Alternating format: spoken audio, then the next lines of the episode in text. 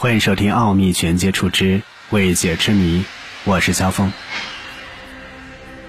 在上个世纪二战结束之后，美国和前苏联就进入了冷战时期，在太空领域展开了激烈的竞争。现在，美国和俄罗斯太空探索技术占据优势，就是因为他们开展的比较早。除了太空探索，这种畸形的竞争还延伸到了海洋。最后的一块净土就是地心了。当时前苏联由于美国实现了载人登月，而自己尝试了多次都没有实现，最终就把重心转到了另一个领域，那就是地心探测。当时前苏联把这个项目称之为“地球望远镜计划”。从1970年开始，前苏联的科学家在克拉半岛开始了他们19年的科学钻探项目。最终挖出了一个深达一万二千二百六十二米的深孔，这个项目也在一九九四年彻底停止。传说当中是钻探人员听到了钻孔内部传来的鬼哭狼嚎的声音，被称之为来自地狱的声音。最后这个项目才被迫停止，这个钻孔也被堵上了。直到二零零二年，一名热心听众在一个广播节目当中。提供了一份长达十七秒的录音，并声称这是一份来自地狱的声音。录音当中，来自地狱的声音非常真实。若仔细听，你就会发现，这种声音更像是一种人类的哀嚎声。录音是由他的叔叔收藏的，在叔叔去世之前，将这个录音以及有关录音的故事告诉了他。下面我们先来听听这一段录音。这段录音。大概持续四十秒，当然网络当中也有说是十七秒。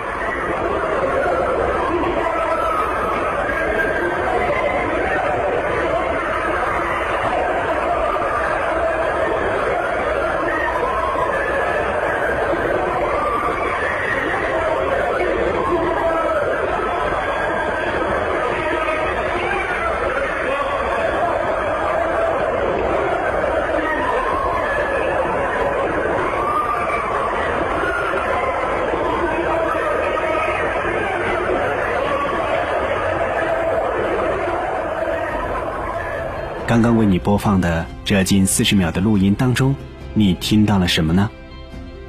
正是因为这份简单的录音，也让人们再次对前苏联的地心探测产生了浓厚的兴趣。那么，地狱之声真的存在吗？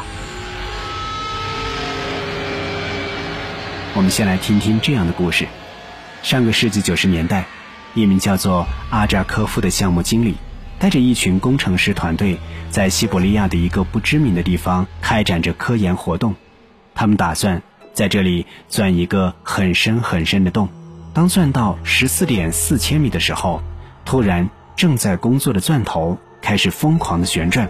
工程师判断，他们可能钻到了一个比较空旷的区域。为了确认这个区域是什么，阿扎科夫决定将一个耐热的麦克风。和一系列的测量工具放下去，检测一下里面的环境。结果显示，内部深度的温度可以达到一千摄氏度。测量工具包括麦克风，在这温度下开始融化，最终只剩下了短短的录音。而且，就是这短短的录音，让人终身难忘，是人类的哀嚎声。空旷的区域，高温，再加上哀嚎声。让科学家们认识到自己钻到了地狱之中，心生畏惧的科学家们立马停止了工作，并且离开。当然，这个故事是否真实无从考究，但是网络当中一直流传着关于前苏联的地狱之声的传闻。据说上面的故事还没有结束，那些坚信自己听到了地狱声音的科学家立即逃离了工作现场，而留下来的人。在那天晚上，经历了更加残酷的考验。在深夜的时候，有一缕发光的气体从钻孔当中猛烈喷出，变成了一个巨大的带着翅膀的恶魔，同时四个用俄语写的大字“我征服了”，燃烧着红红的火焰。最后，现场的医务人员给他们每人注射了镇定剂，以让他们摆脱恐惧。故事听起来似乎有些不可思议，也无法让人信服。但是不得不说，科拉深钻孔依旧是目前世界上最深的钻孔之一，它的深度达到了一万二千二百六十二米。从一九七零年开始到一九九四年结束，在一九八三年的时候，它的钻井的深度便已经达到了一万两千米。到了一万两千米的时候，便决定停止继续前进，而最后的二百六十二米，则是在后面的十年的时间内所完成。而为什么要停止钻井呢？官方给出的说法是经费不够，但他内部的工作人员称，其实并没有这么简单，而是在钻到了一万两千米的时候，发生了一件诡异的事情。据当时工作人员称。停止钻井并不是什么经费不足，当时在钻到一万两千米之后，原本是打算继续向下钻，却从钻孔当中传出了哀嚎声和哭声，仿佛是钻到了地底下的人一样，吓得当时的工作人员立马逃走，而此项目也从此宣告停止。有人当时就大喊：“我们挖到了地狱之门。”这也是为什么会将前苏联克拉超深钻孔称之为“地狱之门”的原因。